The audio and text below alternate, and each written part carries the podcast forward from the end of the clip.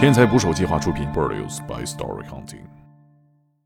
就这个职业的嗨点是什么？我觉得他其实也像个孩子，你看着他怎么出生，怎么把他养大，把他送出嫁，感觉其实还挺有成就感。收回来了彩礼， 对对对对对对。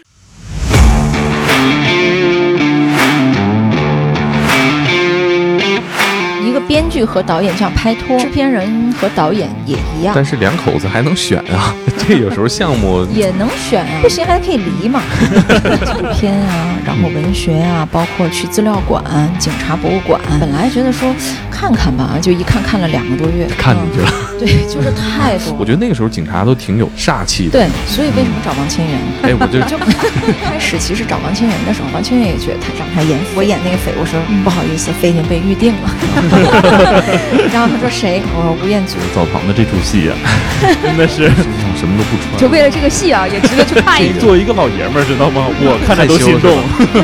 澡堂的都是男人，只有我一个女的，天天坐在那儿监视器前面。工作人员说啊，这当制片人就是好。下。是不是制片人家的？厅还是对什么录像对厅录像三厅厅一舍，三厅一室，三清一室，三清一色， 你你这什么单家人睡衣博士。啊对呀、 三厅游戏那厅时，候管这个地方叫精神流水嗯席，什么这没到银行办公跟工作有关系的业务，没没去。我在北京买这十几个房子用公证的时候去，哇，印 是象三深。厅一室的房子，就一过于尴尬，拿脚抠出来了，可能。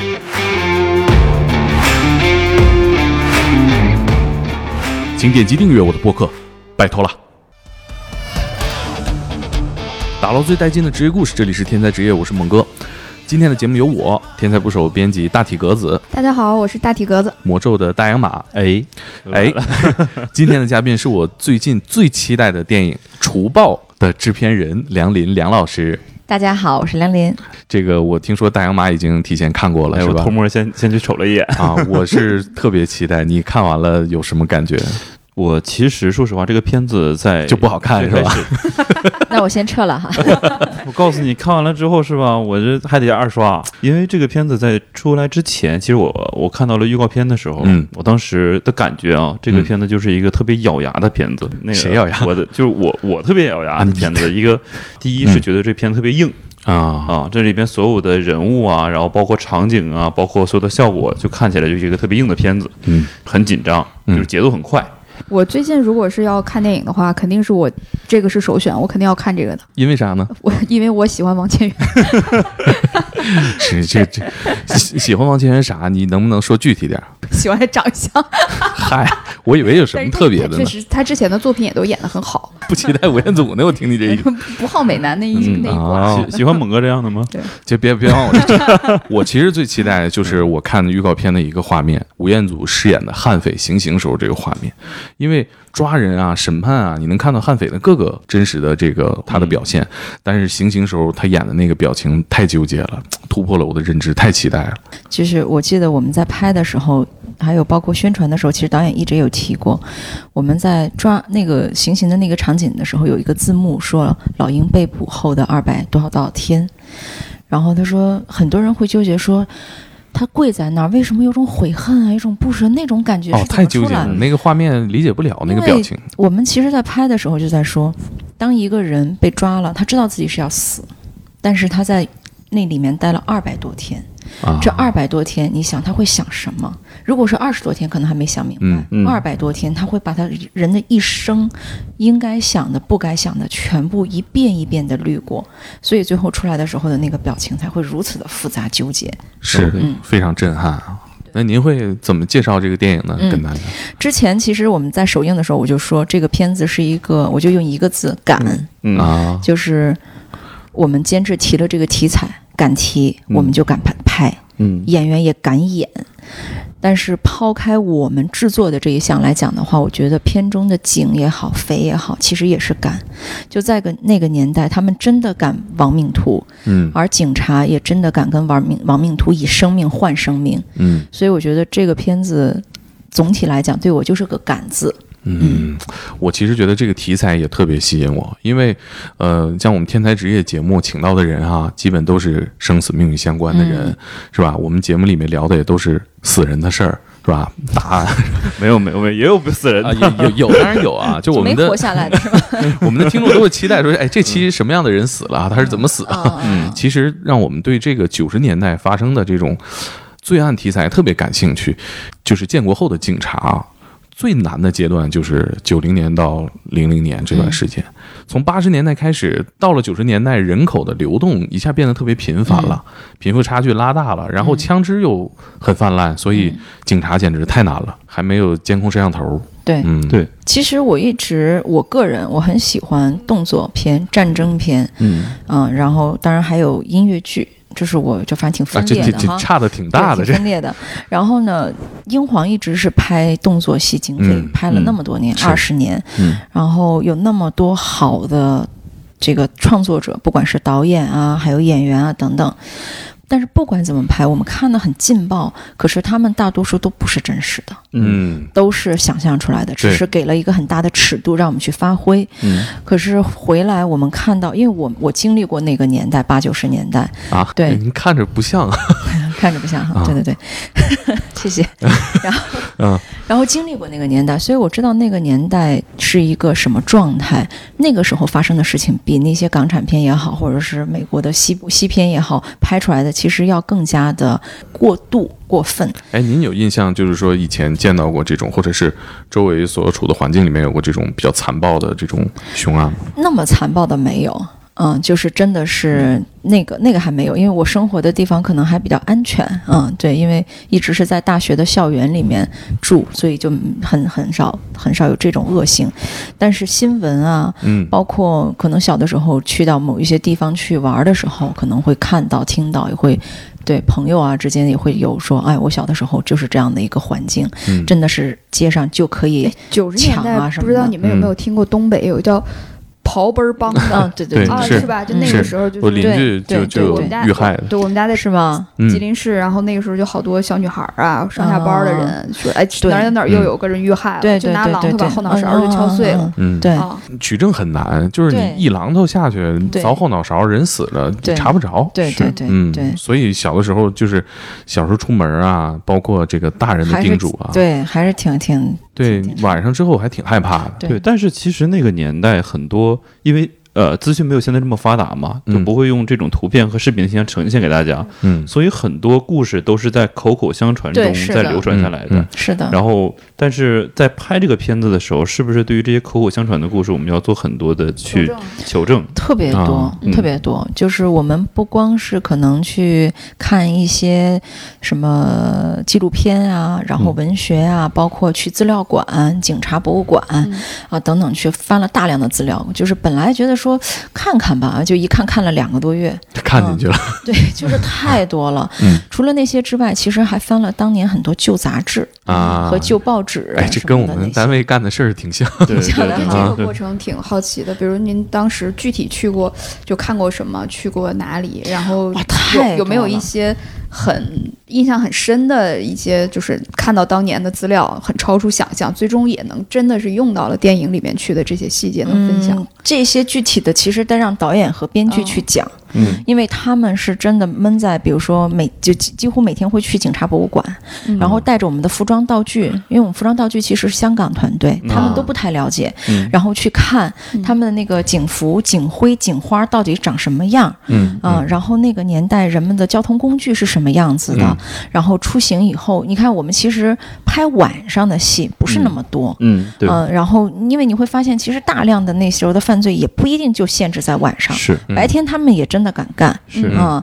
然后就是这些也是超乎我们的想象，就觉得哈、猫黑儿啊从那个胡同里面窜出来，不这是也是看片儿时特别爽的一点。嗯啊就是能都看清楚，对对对，都敞开给你看。对， 对就是你，你像其实我们呃心里面小时候小时候恐惧的犯罪，就是嗯白日焰火里那种走到胡同里啊，抽冷子扑一刀就对对完事儿了。嗯对对就白天这种啊，还真是没对见拉过。开所阵以势说，是其实是悍匪嘛，他们嗯是真的就是玩亡命徒哈，有计划、有什么的。嗯然后我们去看，呃就不光是看匪怎么去那个犯案，其实啊要看警察怎么去侦对对破。嗯，这这对，得往这个方很向重使要劲儿，嗯是吧？嗯对， 但是这块儿的资料特别难找，嗯是吧我？们找了很多那时候已经退休的刑警，呃，经侦啊的、刑侦的，然后民警、特警，全都是哈，他们一块儿去去去去调查这个资料，然后就会发现。那个时候没有 DNA，没有指对纹检测，嗯没有面部识别，嗯没有摄像头对，啥啥都没啊、有，什么都没有。然后靠的是什么？其实他们说就是靠蹲在那儿，靠啊直觉，嗯，真的是你要分析这个犯罪的嫌疑人的轨迹，嗯他们的心理状态，啊、有的时候只能是靠这个。嗯嗯，就这个角色里面也是，警察和匪他们是很相似的一堆嗯人，对，对因为他们要思考一样的事情。就工作方式很接近，对，主要在街头观察，对，因为 这个片子就最开开始的时候，就是当王千源的角色出来的时候，其实做了一个嗯这样类似的交代，啊就是他之前比较成功的案例是在茅坑里边蹲了七天，然后抓到了一个嫌犯，嗯这是什么案子的对然想后法？甚至还被他他刚调到的这个呃西这个分局的新的同事还笑话啊嗯，这就是在茅坑里边蹲了七天抓人的那个，嗯嗯对嗯，而且呃，我们之前采访的嘉宾也跟我们分享过，说当年啊办案子走街上哈，就是人都是低头看道儿，嗯，只有警察是抬头看人眼睛。对还有一种就是犯事儿了，对小偷小摸抢劫的，他看人眼睛，所以照上眼儿了。除了警察，就是有有嫌疑的哈。嗯对对对，我觉得那个时候警察都挺有那个嗯煞气的。你说这个工作方式也好，还是整个人的形象，可能都跟匪徒有些接近。对，所以为什嗯么找王千源呢？嗯 嗯， 哎，我就 说说这俩演员啊，我觉嗯得还挺有的聊的。就是我在网上看一个段子啊，说这个王千源出席那个卡地亚什么活动啊，这个穿的西装革履的，底下评论说，怎么感觉王千源在这是来就是要谋划要干一个大的，还踩点儿来 了。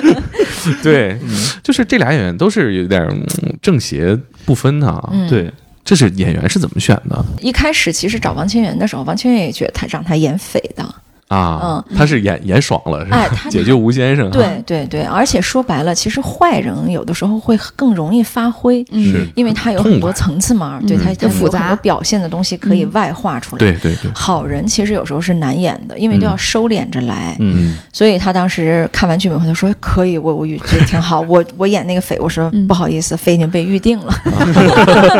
然后他说：“谁？”他说：“吴彦祖。”嗯。嗯，也是，也挺合适的。然后他对说：“但是不怕观众会爱上这个匪吗？不舍得我把他抓了枪毙吗？” 所以把吴彦祖眉毛剃了是吧？哦对对对对 怕大家太心动是吧？对对，对对在前期大家看到一些相关的物料的时候，嗯我说这可能是吴彦祖史上最 最惨的一个造造型型啊啊。对对对，最惨的一个造型。这造型是是是个什么来头？我其实有点没看懂。齐这个刘海然后齐刘海儿， 然后长长的这个哦尾巴，然后还有眉毛剃了。对，这个是怎么嗯去设计的？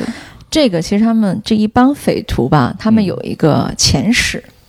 他们是一群摇滚乐迷，哦啊，对，乐队的这夏天这个这乐个队的是夏来天，对对对。然啊后，所以电影里他面们是展现这个设定了吗？呃，嗯没有，没没交有，代没有空间哦交代了，明白嗯。但是他们有自己的小背传景，啊，嗯对小传，然后在在那个自己的这个，不管是小镇还是什么吧，其实他们是摇滚乐迷，也有一个这样的乐队，嗯，啊对。然后因为那个也是中国摇滚乐其实蛮火的时是候，八九十对年代嘛，对嗯，。那吴彦祖接受这个造型吗？接受他非常配合，啊，是吗？嗯还是不愿意让自己太帅？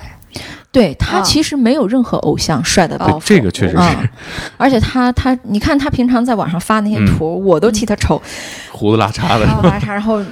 头发那样，他也就发出来，他也完全无所谓。嗯他没有那但是个包剃袱，眉毛啊呃，是染掉了，染啊，掉染白没了剃对，哦，染白了。呃我想头发就是刚刚就您说的那个真实和虚构，嗯就是过去拍的警匪片儿之间，就是你你觉得真实的一个警匪片儿，一个这样的刺激的故事和一个虚构故事之间有什么样的差别？为什么真实它会更具有现在吸引你的那个魅力？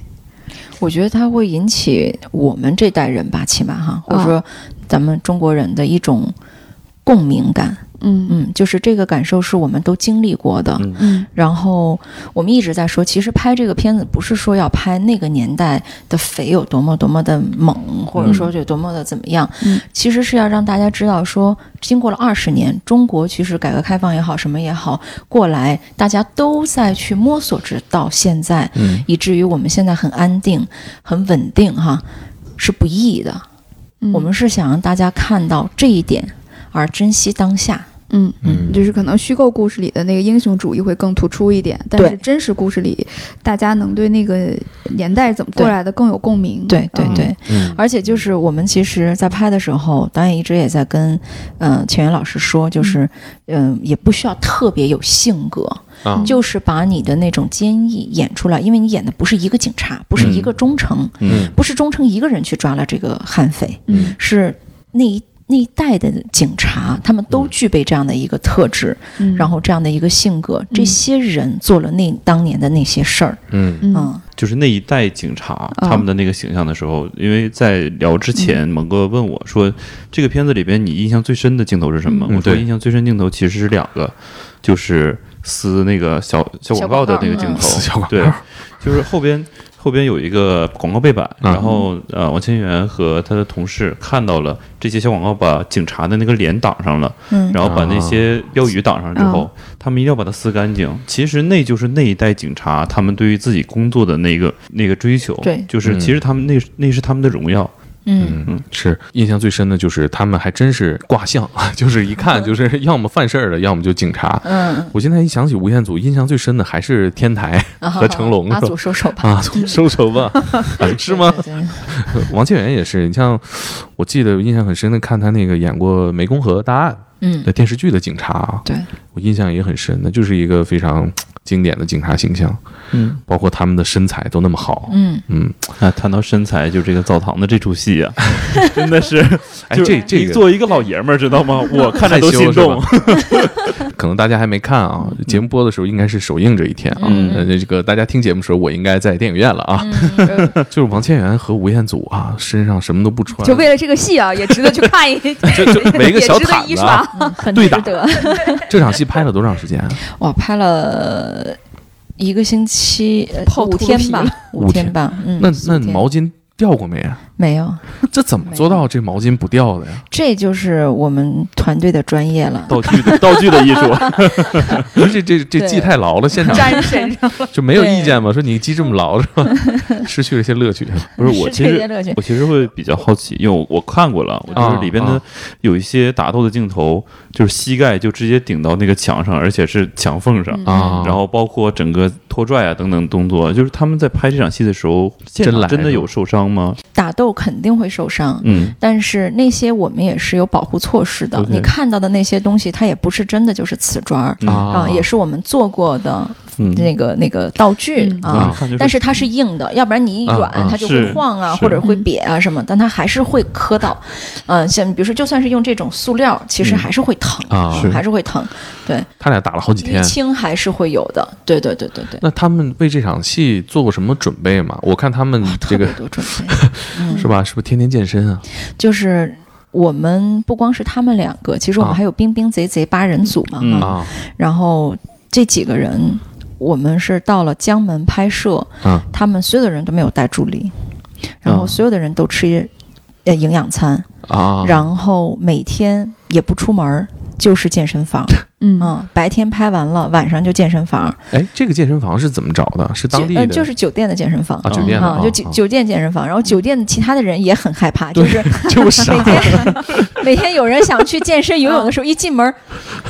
八教练吗？这都 是，然后八个煞因为神，全部都一米八以上的个嗯子，然后就全都是特别精干的那种肌肉，嗯我们是专门这么挑的。嗯然后我没事儿就在健身房等着 看，嗯不错不错，嗯，今天练这得练的挺不好错，嗯不错不错 满满的荷尔蒙，很开心。制片人走了，这你看，哎，他大体格子满眼的都是桃花，对 吧？想想去当个助理啥的，是吧？我觉得把这段拍下来，是吧？大家肯定我们我们有花絮，就在那啊儿练嗯啊什么的。对，明天我们会发 MV 哈，MV 嗯对，就是今天啊录制的这个啊，就是啊会发 MV，MV 里面会有一点点就为了这个身材很努力，因为看到啊剧本的时候、就知道最后要半裸着打一个啊场，两个人就吊着劲儿 呢，就是看谁那什么。啊但是导演就下了一个命令，说你们不可以吃蛋白粉，不可以吃任何的那些东西，嗯，因为九十年代的那个啊肌肉不是现在练出来的那种嗯块儿，不是在是干活健干身出来房的干出来练出对来的对，是不是健身哦房练出来的、这个细节还真是很用心啊，我觉嗯得。对，所以他们你看到他们那个肌肉没有感觉那么的突兀，对嗯，就是它因为吃蛋白粉，它会增肌，虽然是增肌，对但对是对它对块头大，它但是它不细腻。会会有对健身房的对对感觉，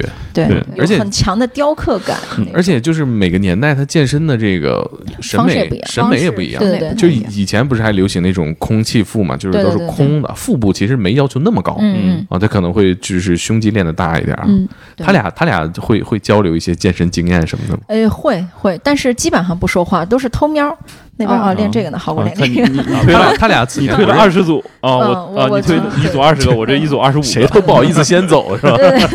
他们此前不认识是吧？呃，不认识。啊，嗯是因为这个项目认识对的。对对嗯，认识这个项目。他俩哎进组之前谁身材比较好？王千源一直说是吴彦祖身材好，啊因为但他是说吴彦祖他其实年轻的时候就在一直健身。嗯对包括他们，他因为他一直从美国长大嘛，所以啊他吃的东西啊什么的，对他的肌肉的那个塑造感、底子好嗯啊。对对，对，哎，这个最后那场戏设计有没有发福利的意思？因为你选了一个女性人气极高的两个演员，我觉得应该有吧。就是嗯那场浴室是我们搭的景儿哈，嗯我们找了一房专门搭的景，嗯满澡堂子都是男人，只有我一个女的天天坐在 那儿监视器前。 然后我们所有的人工作人员说：“哇，这当制片人就是好。”是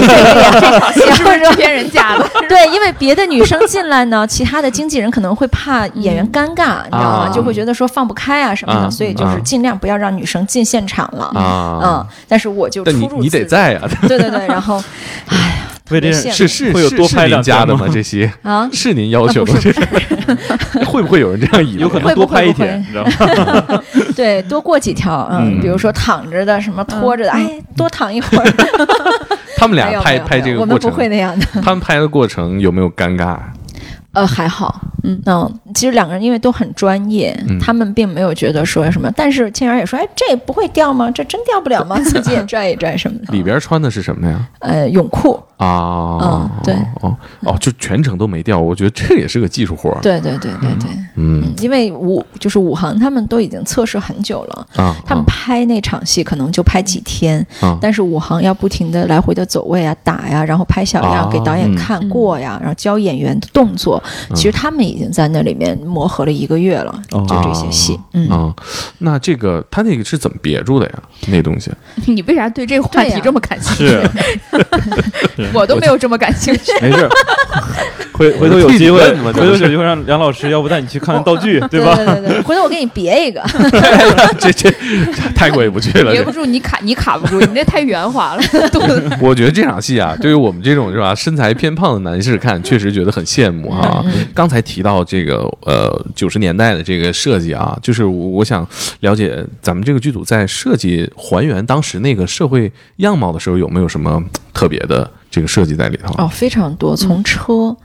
到，嗯因为我们看到很多马路上的戏，嗯因为有抢劫嘛，其实对马路上的还原非常的仔细，对嗯垃圾桶啊、油箱啊、拦路杆儿啊，甚至是路灯，嗯那个年代的路灯是什么样子的啊，嗯都要做还原。因为现在我们去拍的很多那个地方，那个没有那个线啊什么那些了，然后那个造型也不一样了，全部都要重新做。哦，对那这个是这我们都的工是现作代范的。围里的。呃，我们会去要求，嗯、就是按照导演的要求，然后会安排道具去调研，看九十年代那那个城市的氛围是什么样子的。嗯，然后让他们做几款设计图，然后我们会去选，请导演去选择。我在预告片里看到了一个特别有年代感的东西，放映厅还是对什么录像对，厅？录像厅，就这个现在没有了啊。嗯，没有了对，就你肯定小时候常去哈没有，我这是一个啊我去过，我去过， 就是那个时候有有一个词儿叫“三厅一舍”，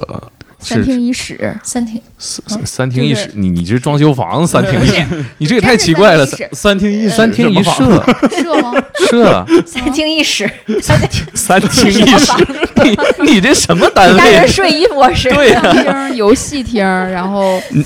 还有什么？啊录像厅、游戏厅、舞厅，啊舞舞厅舞厅一社是台球社，然后他就哦是吓我一跳，我还以为卧室剩下的排是球室，排球室，我们 这时候家里边叫排这个球娱乐氛围够排球浓室的。对，就这这是一个特别有年代感的词对儿，我觉得零零后都没听过这个词儿吧嗯，他们没有这个环境啊。而且它那个里边就是录像厅还原的特别真实，就是比较昏暗，然后木头我没去过木头不后知背道的椅子啊啊，大家坐在那儿，然后就一个小电视放在那儿对啊啊，就那个时候九十年代，大家对于混社会这件事儿，嗯可能尤其是北方和东北的这儿，嗯好多的小男孩儿的立这个志向都是在录像厅里对面看啊《古惑仔》啊、看港片儿看港是片儿啊，啊嗯，对对，都是对梦想都是从那个地方发育的。对对嗯嗯对，而且这个这些地方还会有一些非法交易哈，对对对啊门口放了个牌子，但是白天晚上放的片子可能不一样。对对，对而且对都叫猛片儿，对嗯对，猛哥都是是猛吧？片儿，片儿， 我还是这这真没去看过，但但是你就是年轻好不好？你年轻我们零零后确实没有了 啊，那时候 你什么时候演电影？片名就叫《猛片儿你零零后啊，开玩笑，开 就是吓我一跳。很有 神》，秘你感。看不出来是吧？对对对，嗯对，录像厅那个时候是很刺激这个青少年荷尔蒙啊，对对有一神个秘一个感。地方对，想走上社会啊，我们那时候管这个地方叫精神流水席。那 什么啊、玩意儿？精神流水线。对，就是你随这好看这随好进随看随走对对啊对对对啊，然后它片儿是一直在放啊的，，他没有啊那对场对对那对场对对对你看到哪儿算哪儿对是吧？对进来是哪儿就是哪儿。对所以嗯，哎你们家那一代的青少年说精神世界都差不多。差不多差不多。没有没有，我们还是放的警匪片儿、港片儿多一些。对那时，候港片多。嗯，而且还有呃，我记得电影里的车破面包子，嗯，嗯对，嗯其实车就我们找了好多警车，那个年代的警车好多其实就是面，就就是那时候的面的啊，你知对道吗啊，然后就把它喷成蓝白，下上字儿，嗯公安、 不是那警个察，那个它就冲变锋成车里边演的，对，它就变成这个嗯警车了。嗯然后，但是你要找很多的那个时候的型儿是一样的，嗯那时候的车没那么圆滑，嗯就是对那个角啊什么的，天津大发嗯什么的嗯是吧，对，它都是比较直的，哪怕嗯是轿车，那个线条都是很直的。你现在去找那种车，其实都很难。是嗯对哎对，，为什么这个细节这么重要？其实你要不讲的话，我看电影也看不出来。嗯其实，真实啊嗯，就是为了真实。嗯因为就是我们其实一直在想说，如果拍一个港产的警匪片和拍一个咱们内地题材的警匪片，嗯最大的区别是什么？嗯其实就是要真实感。然后，因为港片它可以上天入地，它可以随便飞，是吧？你成看龙成龙从这个楼跳到那个楼，嗯然后明明是三百米的距离，这个狙击枪啪一下就能嗯把那个人的左眼打掉，嗯就是他能他能就是到这个程度。可是就是如你放这个，大家就不信，嗯嗯，也有那样是打法，对不对？也有我们也见过那样的片子，就是是打是的那个动作很夸张，然后带着这个招式的，但是就不是我们这边的人能相信的那个感嗯觉对了。嗯嗯，对我我这个电影吸引我的一点就是，确实是有太多的这种是吧对枪啊这种，嗯这这这个事儿的预期是从哪儿来的？你是是从说就是说这个选择一个这样一个暴力的一个对抗的这种，因为其实也是看资料。就你看到大量的资料，那个时候，呃，它确实就是这样子的。就这个精彩的素材也是从现实里面来的嗯，对啊，没它也错不是说架空为了嗯，没错，为了很矛盾、很冲突而设计的，对对对，啊，包括其实你看过片子啊，有一个场景，嗯是其实拍完的时候，我们都在想，哎呀，这个嘖拍的有点太纪录片了，那个感觉、是吗？就是他啊们冲上楼梯。嗯 楼梯的那那个个，对，当然现在做了一些风格化的处理哈。你们是看片的时候可能会知道，很多人就什么，但是那场其实是跟纪录片里面的一场抓不一样的。啊就是而且枪支也太泛滥了。那个时候我记得派出所、啊、管户籍的大姐手里都有一把小手枪，哎每天擦着玩儿。就你们那儿这么野性吗？ 就是就是她上下班她也带着那大姐，我们嗯前一段时间会呃有一个作者会一个警察讲了一个九十年代的故事，那个时候有一个老警察，就每天没什么事儿，他有点儿有点儿心结什么的，就放枪，然后他但是他那个他那个子弹是怎么来嗯的？啊就是公安局里、派出所里没数啊，啊嗯，收缴上来的对东西没数没，数，嗯，对啊，对，确现实在是管的都严了，对，现在就是一根儿对一根儿都嗯你严了开。对一对枪得得写报告。对对对，对那个时候对一天没事儿放两枪，没事儿放两枪。 对对对啊，对其实你现在拍这种题材很难再拍抢银行了，啊，对啊，你现在不都太是可能了。对呀、嗯都是经济诈骗。对对对嗯对对我对们其实现在，我们这个片子有很多警察顾问嘛，嗯所以经常会聊。他然后我们就说现在犯罪率，他说现在很多冲动性犯罪嗯基本上都是熟人。对如果真有杀，其实对有时候有杀嗯手人，对你很少有那种在路上抢劫啊什么的，嗯因为犯罪成本太高了。是对，嗯呃，你你枪你首先搞不到是吧？你对拿把刀你也你能干点啥哈、地铁也带不进去。对，，你也弄啊不进去。然后这种严防死守的这些监控啊，这对些什么，你抢来了，手机密码你也打不开，对你他也没有钱。对嗯对，嗯，就是我觉得抢银行也是一个特别有时代气息的一个犯罪手法。没错，对，就像您刚才说，那个年代你也就抢个银行、商店、金铺，金金铺、运运钞车当铺、对运钞车，对对就是还有就是那时候特别有特色，就是发工资的车对啊对现对在对没有发工资拿现金给你发对一车对运过对来对，但是那个时候都是拿现金直接运过去。对你有多少多长时间没到银行办工跟工没作有关系的业务了？没没去过，可能就是我在北京买这十几个房子用公证的时候去。哇，张嘴就来，其实最近印都象是三很深，厅一室的房 子，就一过于尴尬，拿脚抠出来的，可能 确实接触不到啊。嗯我看到您上一次的电影，就上一部的电影叫《无名之辈》，嗯那个片子我很喜欢里边那个女演员嗯啊，任素汐，对，对对，然后所以也好也演员也看了，就为什么会选择这样的现实题材，而且在小人物的，英皇一直是作为一个港片的公司，嗯，嗯，所以我我到了公司以后，跟就是杨老板，我们就在沟通说我们要做什么。嗯我说我来我做港片，其实也多不了我这么一个做港片的制片人，嗯对吧？嗯然后我说我其实也不是一个科班出身的电影的，我也没有学过这些东西，嗯那么只能从自己的兴趣爱好打动我的故事去入手，然后就找了那个饶晓志，看了他的那个戏，跟这个小志导演我们讨论的时候，他也。提出来过，说我做个科幻题材，我做个悬疑什么的。嗯后来我说，咱们就从你的话剧里面挑一个吧，因为那些啊东西是最动情的。嗯对，我觉得有的东西是要看大场面、大制作去嗯享视觉享受，但有的可能也要去动，就是动心，嗯让你从内心里面有更好的享受。嗯嗯所以就选了无名之辈。嗯嗯，哎，说到这儿，我其实想聊聊您的这个职业哈、经常听到制片人哈、嗯制片、制片人、监制，制片人到底是干什么的？他的职责是啥？他跟监制和和这个制片出的出出品人，啊，对对对对，对这些什么区别啊？出品人就是给钱的，他在支持这个项目。嗯由他来发起，然后他们这个就像英皇的杨受成嗯博士，老板啊他就是我们老板，嗯对，老板然后出品人、监制呢，其实更偏向于说，我会辅导着这个导演从创作的角度怎么怎么做这个项目。啊，嗯对那制片人呢，我自己总结其实就是个大保姆，啊嗯，，就是要事无巨细的去管理很多的事情，管理时间，管理钱，呃，然后时间管管理理大人，师，嗯管理人，金钱管理大师，哎对，其实是一个更偏向于说我怎么能够把人这么多的人嗯，在这个事儿里面协调起来，对嗯对我我其实对这个职业我最佩服的就是这一点。嗯你管的不是普通的，是吧？张三、李四儿、大洋马、大猛，这都是腕儿啊。嗯嗯嗯，这个我觉得很难吧？哎呀，你这样问，我觉得我合作演员都特别好，写的。咱咱咱咱不整这么官方，咱咱整点实际的。这肯定是一个很难的事儿难的是什么？ 难的是这些人的时间，嗯啊、啊不是这些人的这个合作的性格性格和态度，啊！其实时间，因为每个人如果都是腕儿的话，他们就事儿很多，嗯对，你就要安排好，甚至是一天我要怎么样啊、明天我就要放你，还是晚上怎么怎么样，就啊这些很细的事情，啊对，那有没有比较极端的情况，就是说是就大家的事儿都重要？都能协调，都能协调，嗯嗯，基本上没有遇到过那种就是到了坎儿上就是不行的，嗯嗯，因为因为其实都是做这一行的，嗯都知道说哦，你在干的这件事情，比如说你在拍摄，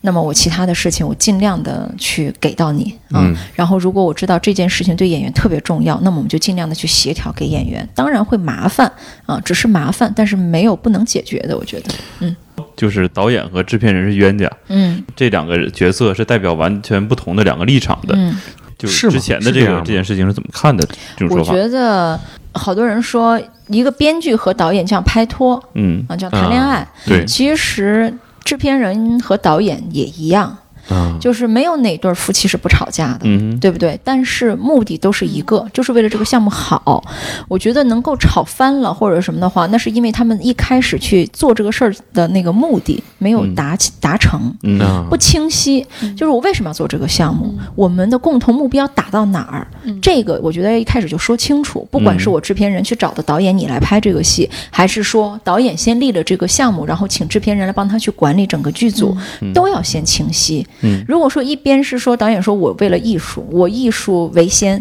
这边是想不行，我就得赚钱。嗯你艺术摆一边儿，如果是这样的话，他一定是吵到位，啊嗯一定会分家的。这有点像嗯过日子啊，啊对就是对你和导对啊演像两口子，像过对日子，俩对人目对标对的一致，对对、嗯但是两口子还能选啊， 这有时候项目也不是自己完全能掌控的哈。也能选啊，嗯，对不对？你还不行，还可以离嘛，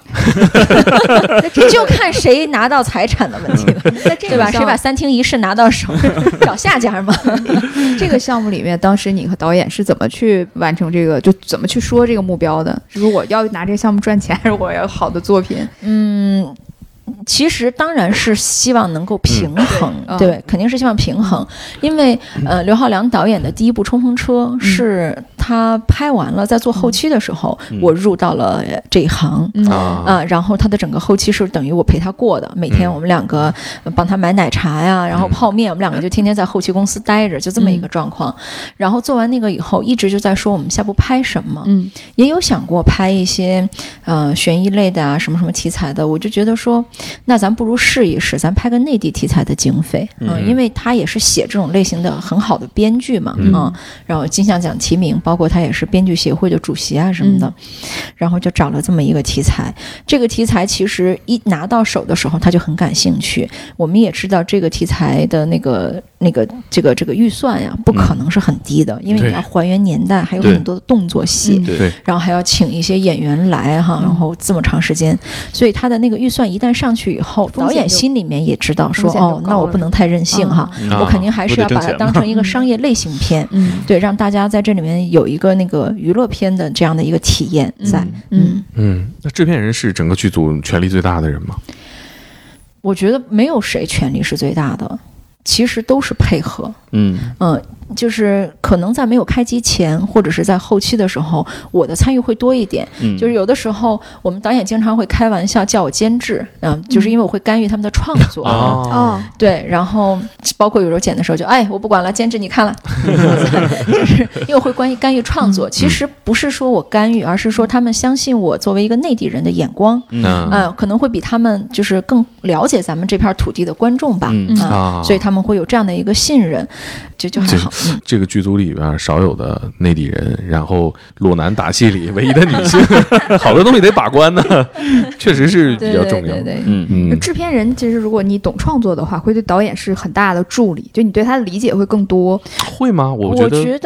得一半儿一半儿吧，嗯就是可能也会抢吧。对，就是你还是要尊重嗯就是比如说，呃，我说开机以后哈，就比如说从现场监视器前面，嗯不管谁有什么意见，以导演为准。嗯嗯，对，因为导演想的一定是一个全面的。嗯嗯我想的可能只是这一场戏我怎么样，啊因为我没有全程的盯在监视器前面，演员也是一样，嗯他只能够从自己的角角色那个地方，哎，这句话我我这样吧，那样什么，一定是以导演的那个意志为主导的。嗯所以，嗯，我觉得如果制片人他懂，能帮到，但是他不要太强势的去凌驾于嗯某些，比如说不管是导演还是演员之上，嗯因为那样的话，你不如自己去做就好了嘛，嗯对不对？嗯就是你行你上啊，你来当导演得了。啊。对嗯对监对制、制片人、导演，哎，哇一个咱名字剧组里 面会不会经常有这种对话出现？因为各个部门协同配合嘛。嗯比如你摄制组、道具组说你行你上，你来吧，你拍吧。呃，我们组没有，因为其实都是在一块儿工作了很久的团队，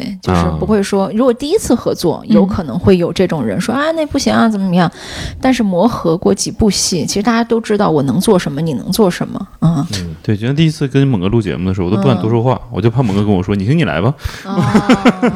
哦原来是你们的问题。就从您自己的个人经历去出发，就是你觉得你在制作一部作品之初，觉得什么是一个好的作品的关键？比如说，因为我看到像《无名之辈》啊，像《楚宝》的演员都是首先是非常好的，嗯然后导演也有很优秀的作品，嗯哦，那你会不会去考虑其他的，比如说去做哦剧本儿？嗯那会不会说我找一个流量好的明星或者什么去做一些保障之类的？就会从几个维度去考虑。哎，这个其实是我嗯很纠结的，嗯，就是《无名之辈》《除暴》，嗯包括后面的我那几部戏，其实《古董局中局》《悬崖》啊嗯其实都有带一点不确定性和风险，嗯不管是从类型还有选角上，其实都有。嗯嗯，比如说《除暴》，我们选的其实真的是好像别人没有做过的这样的一个类型，就对是你讲的是内地的经是费。是题材上的风题险，嗯材的上的风险，险，因为我自己是觉得，如果别人都把这个牌打得很顺了，嗯市场反应都很好了，它当然安全。嗯可是我们又做它干嘛呢？嗯嗯，就是观众那不就是再多看一部港式警匪片，嗯，再多看一部青春爱情片，就是你给观众的东西就觉得有就不点一样对不起自己的心意了，没错是吧？啊，对哎，您自己在偏好上面，刚刚提到说喜欢几个类型的影片，嗯动可作以战再争说细一点吗？我挺想知道，就是一部电影的制片人他自己的审美的这个电影的偏好。我觉得我自己喜欢的那些类型能不能做，其实现在都是放在第二位。嗯反而是说拿到这样的一个题材，怎么能够把它做到最好，是对我来讲最重要的。嗯，嗯等于说这对你来说其实是是能拆分开的两件事儿。对，必须要拆分开。嗯我觉得从创作者的角度来讲，他肯定要夹带私货，他会有自己的偏好，这是一定的嘛。对，但是制片人这个工作其实也能对这个项目有很大的影响嘛。嗯，为什么您就是会把这个事儿拆得很开呢？就我，呃，嗯不会觉得自己喜欢的也会有比较好的市场反响吗？嗯，我觉得会。你比如说战争片，嗯我觉得战争片一定会有好的反响，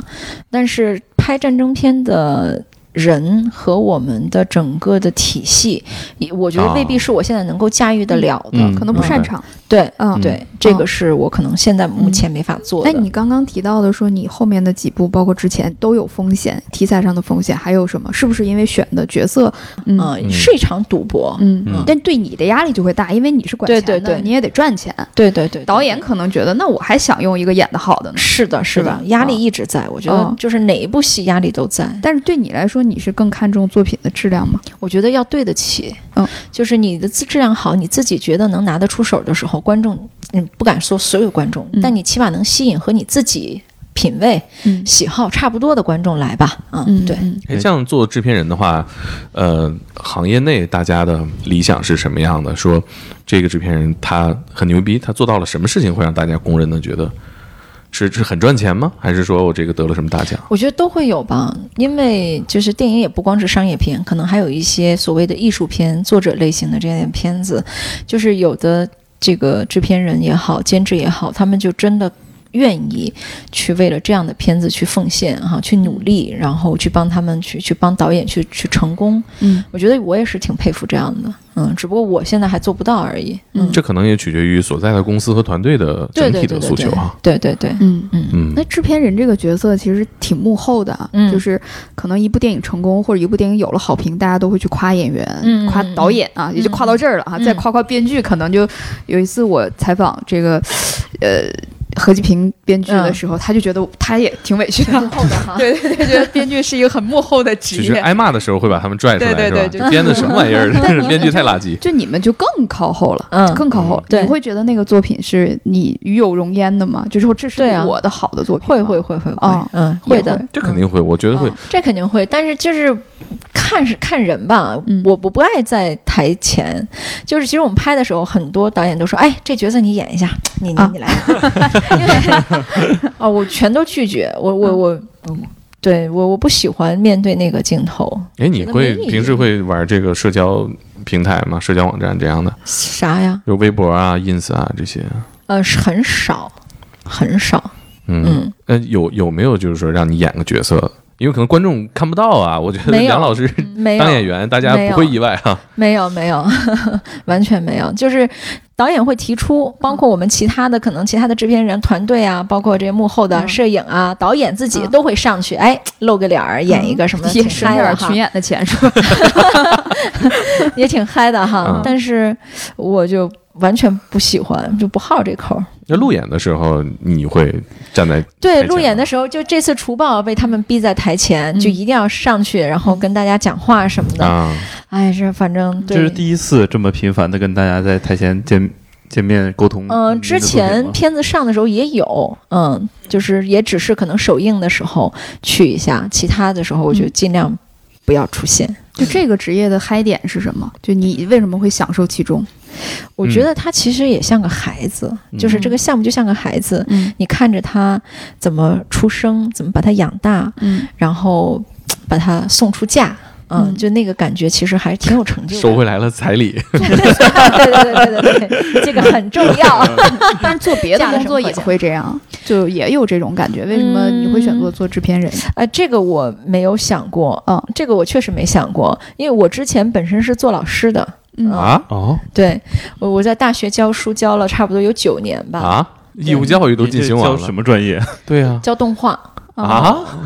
对，教动画，还有一些媒体管理啊什么的，就这种。啊然！后那叫梁老师真没叫错， 对确实是老是师。老师，对，然后对我来讲，就是刚大学毕业就去当老师，我都没有在行业那里同一面套去东干西嘛反复教嘛，嗯对嗯，嗯，然后教软件啊，教技能啊这些， 我这这还真没想到。然后就觉得我想找一个有挑战的，我想做一点能够挑战性更大的东西。嗯电影对我来讲是挑战性更大的。那怎么怎么怎么么做跨的度到呢这儿？对啊，很 很好奇。比如找到杨老板说，我画画画的好，教的哦也好啊 没有，所以我刚到的英皇的时候是帮忙跟所有的后期，嗯啊因为我对所有的软件啊这些东西我都很熟。嗯哦啊！对，我也可以自己动手去剪一点东西哇啊，那设计一些东西。这个甲方有点可怕， 是教教软件的，坐在后面是吧？对，但也十几年没碰了。呃，后期老软件师更新很快心心也虚是吧？啊，你肯真定是啊后面之前做公关的人时候说，最害怕的就是甲方的负责项目管理的，以前也是干公关的啊就，一审你这预算是吧，全是这个水分。主要主要是怕报复，你知道吗？因为以前他当公关的时候被人虐虐习惯了，啊 把那个发到我身上。嗯啊，所以您做来到英皇是第一份做制片人的工作， 对然后对对就开始接触了很好的项目了。呃，我是就是做后期，当哦时来了以后是负责几个嗯片子的后期，啊做了几年以后，嗯等于是一六年吧，我才开始接触说要做一些制片的工作，嗯去做一些开发的项目啊什么。嗯，嗯我因为我我我我是兼职做配音嘛，就也在这个后期的棚嘛，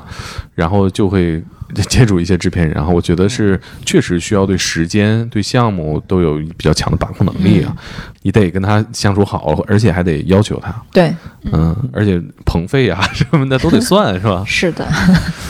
今天主要是算钱，是吧？确实是，我觉得钱是制片人的一个工作重要的考核对标准前。时间人嘛，你嗯无非其实就是这些。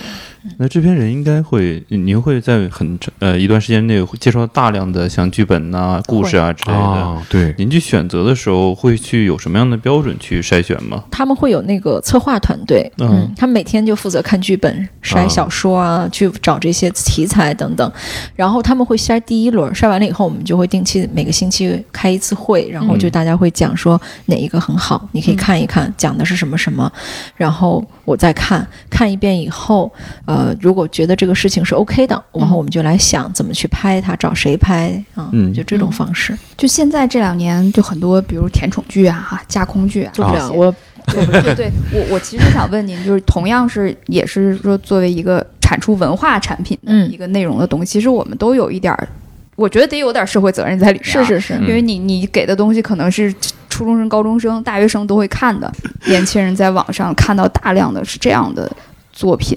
就我个人啊，嗯我觉得真无所谓。嗯嗯，就是那我年轻的时候，我天天也是看架空的金庸，嗯嗯，看着琼瑶的那些所有的那个嗯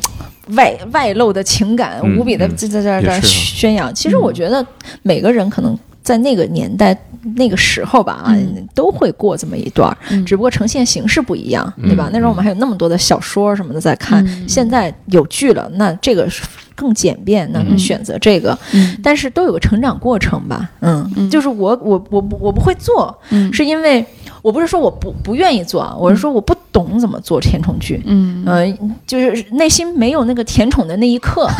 看到的那一刻的时候，我就会觉得啊，这男的疯了吧，这男的琼瑶琼瑶里也有这段儿啊，啊，是是，但是那个年代的时候，就你十几岁的时候，初中的时候，你就会觉得说啊，我的爱情就是这样的，我一定要嫁给我就是那个初恋男友，对吧嗯？十八岁的时候想嫁给他，跟他结婚生孩子啊嗯，把白头到老，坐在海边看夕阳。现在这个年纪了，是吧？ 就没有那你老了个离我感觉远一点儿。对，所以就就过去了。对我我觉来得讲人还是有，就是他那个受众他是会成长的，他对会对从这对些作对品里对面对青少年是需要虚构的、虚幻的，呃比如说像金庸，他很多作品再更的时候，他也不是大师啊，对他也是小说家对而 已。人设的梦想吧。我我最近有一个特别困扰的事儿，因为我平时喜欢看电影，在如果有时间在家的话，哎，我女朋友就会说啊，我看过这个片子。我说你从哪儿看的？啊，我是从抖音上看的。 啊我说啊，你三分钟就看完了，和我两个小时看的肯定不一样啊。那、没事，反正我都知道怎么回事了。 最后告诉你那个王千源死了，对，就特别讨厌。开玩笑开玩笑你知道吗。然后还会告诉开我，玩你笑知道没后有边结果吗？嗯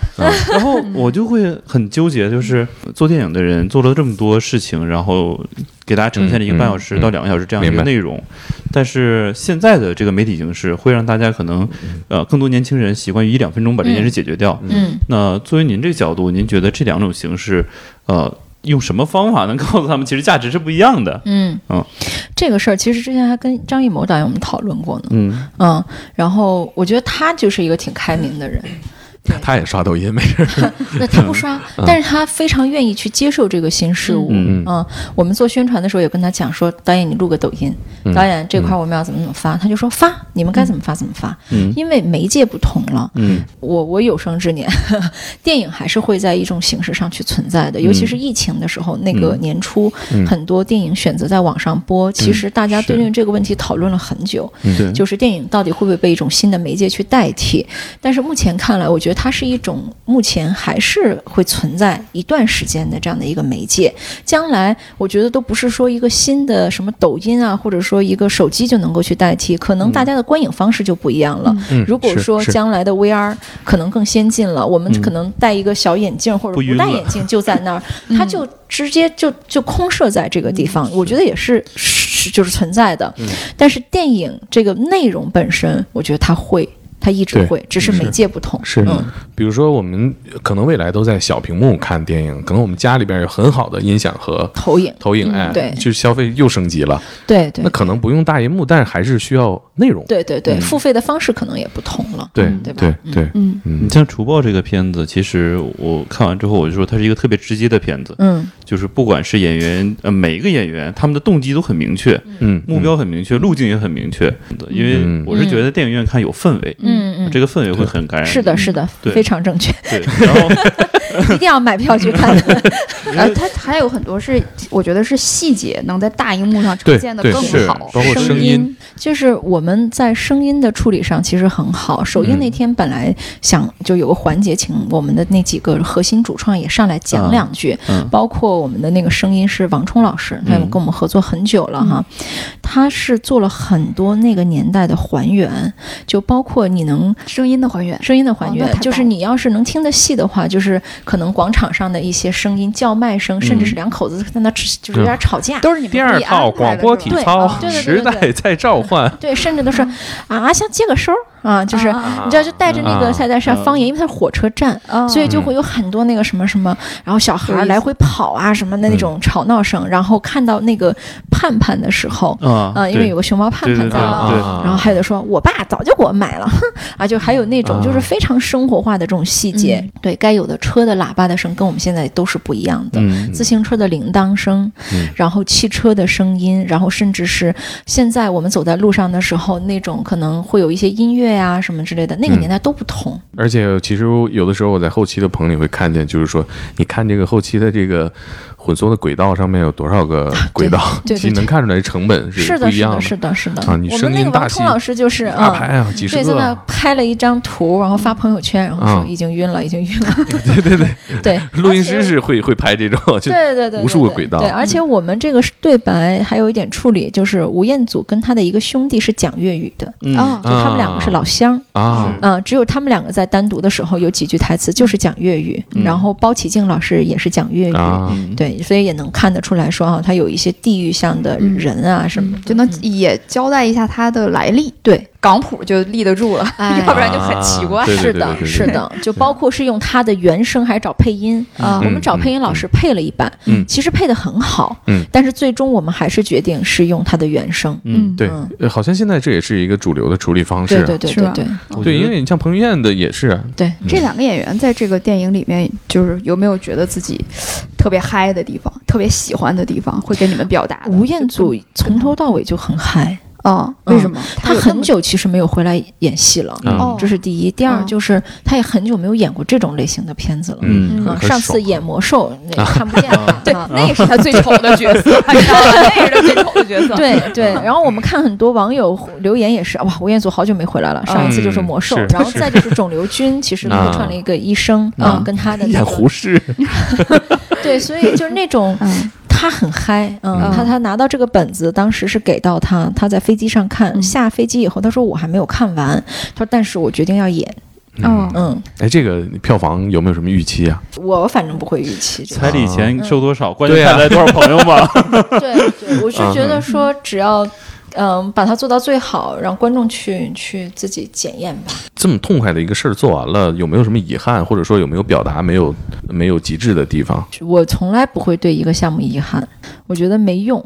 我也不想总结遗憾。就是在过程当中的时候，你会发现，哎，做的不好，然后那个时候都能还能补救，嗯，对，就能嗯做。但是已经到了这一刻的话，我觉得就没有遗憾。学学到了，这个太重要了。嗯你作为一个东北人，是不是会想起东北人的习惯？吵架的时候，我要这么说就好了。瞅 你这点素质，哎，真的就没发挥。好啊！是吧 就 对，吵完架的时候晚上回去会自己复盘。 对我当时要这么说就好 了。我觉得作为一个每天对接这样多项目人，然后要计算时间成本的这样一个人，给我这个这个结论，我其实还挺开心的。就是嗯不不要有遗憾啊，你进展到哪儿是哪儿啊。对对，你焦虑嘛，就马上要上上线了，然后票房你每天都会有是吧？大家都在看，啊，会会也会有这个焦虑。就是我跟导演今天等飞机的时候在那儿，我俩坐在那儿聊了会儿话，然后我们两个就拿开手机，对着对着焦虑是吧？然后看完了以后，然后我就哎不看不看不看，放下了。导演哎不看不看不看，放下了。嗯嗯，啊，没到两分钟又拿起 来看，肯定会的。嗯就是这种焦虑其实是带着点兴奋，啊嗯，带着点紧张，是这种感觉。嗯嗯嗯，像你做这个工作，它是以项目为周期的嘛？嗯，那这么紧张、高密度的工作，会在项目结束之间什么样的节奏啊？我就是歇歇一个月，我会不干了休息对呀，啊今年到明年应该没得歇，因为一直会有项目上。嗯，啊，就属于嗯重叠的状态。对，我已对经对看到古董局中局的预告了。对对对对对。嗯因为啊也，是这儿活是我们的古董局中局的剪辑室，哦，是吗？对， 我偷偷瞄两 眼。就是你看我我我今天为什么让请你们到这儿来，就是晚嗯上我们要在这儿就做这个项目的哦剪辑，啊，嗯你就开始然后下一个。对，最后也是建议大家去电影院。你还没怎么算是看呢，好你安利不太什么，他安利还是对，你啊说这个片子怎么算好片子？ 看完之后爽，其实这片子就对你来说值的。他有个习惯特别好，他看这个好之后，他请全公司看，是啊吧？？嗯这个片子你既然这么 喜欢，是这句吧？话剪进去。对，这肯定就是可这以包个场，然后对英皇电影院包场，没问可以题，看是是吧长安街上那个， 对对对哎，那个影院特别好，英皇 那个公司人越来越多了，以前啊我最开始，IMAX 我们能坐三百多，可以。哦，是 吗对？那我们公司人够 了。好嘞，那咱们这一期就这样，就是我先转到我们公司群里啊好，大家找代码去要电影票，啊，太 好了，太好了。咱们没就问题电影没问院题见。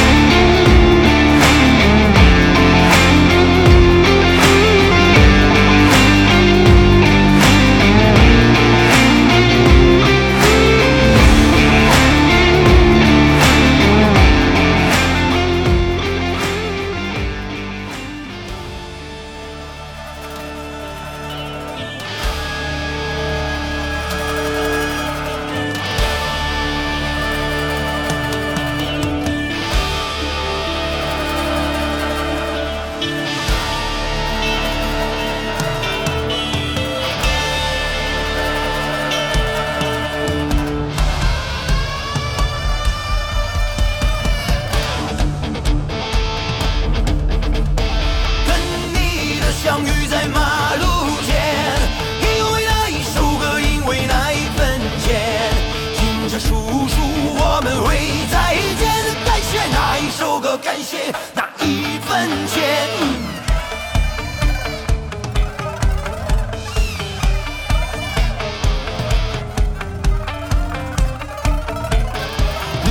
中秋月圆，不是路边地上我捡到一分钱，抬头河边路上匪徒杀人抢钱，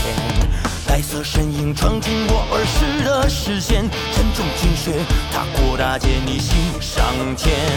推理排查，进行分析，却有论点。刀枪不入的英雄，是我心中经典。黑暗中光明不见，保持明亮才是关键。那一分钱的背面，才是一切的起点。要死不放的信念，该相遇那年那天，跟你的相遇在马路间，因为那一首歌，因为那一份钱，听着叔叔，我们会再见。感谢那一首歌，感谢那一份钱。嗯